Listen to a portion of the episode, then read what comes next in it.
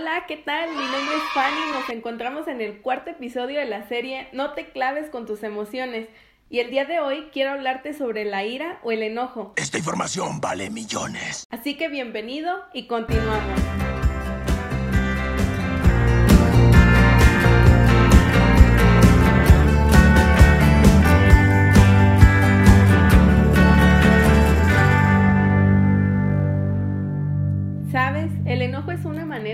Protestar por aquellas cosas que no son de tu agrado, es decir, que no nos gustan.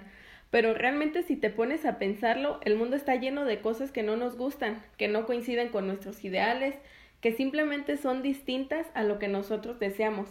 Seguramente te has enojado porque tu hermano o porque tu hermana entró a tu habitación y tomó algo tuyo, o porque tu mejor amiga o amigo salió con alguien más y no te invitó, porque no te tocó en el mismo equipo que tus compañeros, porque tu mamá preparó de comer algo que sabe que no te gusta, o porque tu internet está lento, y así podré continuar con una larga lista. Si te das cuenta, hay muchas situaciones que nos pueden hacer sentir molestos, y claro, como seres imperfectos, es completamente normal sentirnos enojados. Sin embargo, estamos de acuerdo que no te puedes pasar toda tu vida con esta emoción en tu corazón, quejándote de las cosas que no son como tú quieres o que las demás personas no actúan de la forma que tú esperas. Es muy común que ocurra esto como ya te lo mencioné. Dios creó nuestras emociones y con ella reconoce la ira. Incluso Dios mismo sintió enojo.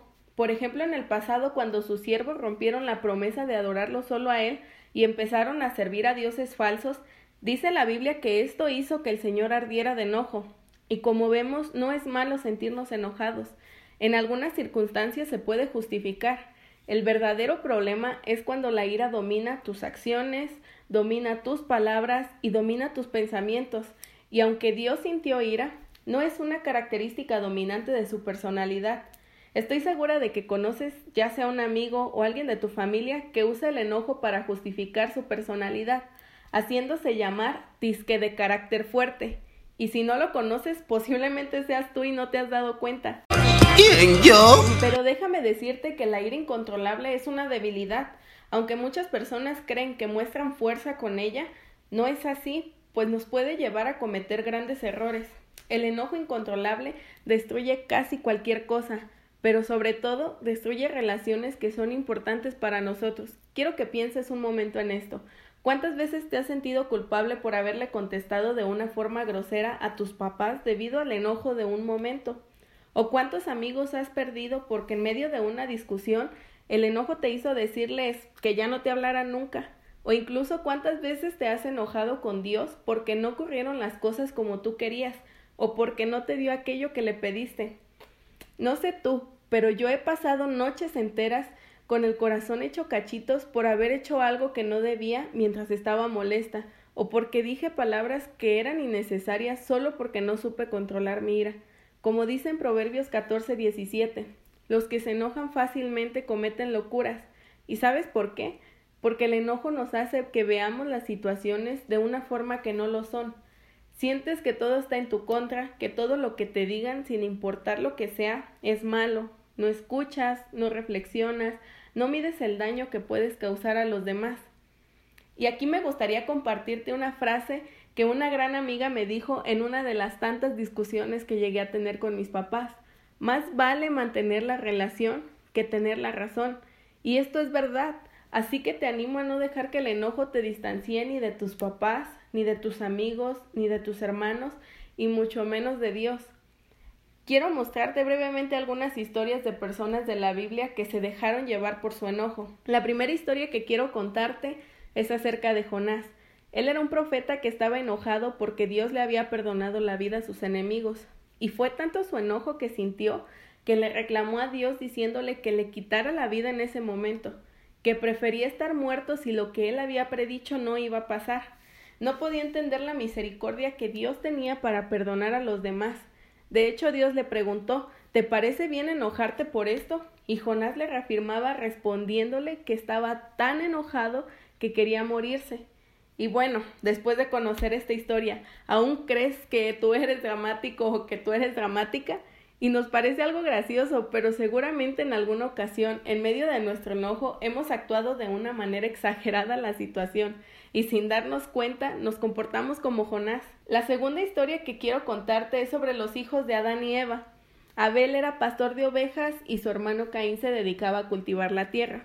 Llegó el momento en que ambos presentaron sus ofrendas a Dios, pero Dios solamente aceptó las de Abel, pues le ofreció lo mejor que tenía de sus corderos, pero no aceptó la ofrenda de Caín, lo cual hizo que se enojara mucho, y si lo piensa se puede justificar su enojo, pero él se enojó tanto a tal grado que días después Caín mató a su hermano. En ambas historias podemos notar una cosa en común, se dejaron llevar por su enojo, ya sea que haya sido provocado por alguna situación o por alguna persona, y permitieron que éste los dominara. De Jonás aprendemos que el enojo nos puede llevar a decir cosas de las cuales podemos arrepentirnos, solamente porque en ese momento estamos cegados por una emoción. Y por el otro lado, de Abel y Caín, podemos aprender que el enojo nos puede llevar a realizar acciones que pueden ser irreparables y que incluso después de que se nos pase ya no podremos remediar nuestros actos. Quiero decirte que el enojo nos aleja del propósito de Dios, sin embargo es una realidad de nuestra naturaleza humana. Nuestro mundo no es perfecto y nosotros tampoco, ni siquiera estamos un poco cerca de serlo. Y Dios sabe que a lo largo de nuestra vida atravesaremos por diversas situaciones que nos harán despertar esta emoción, y es por ello que quiere que la conozcamos, para que podamos aprender a sentirla y no permitir que nos domine. Y para ello también nos ha dado una cualidad, que es el dominio propio. Este nos ayuda a controlar la ira y a pesar de sentir enojo, no permite que nuestra actitud cambie, que nuestra identidad se modifique y esto lo podemos encontrar en segunda de Timoteo 1:7, que dice: "Porque no nos ha dado Dios un espíritu de cobardía, sino de poder, de amor y de dominio propio.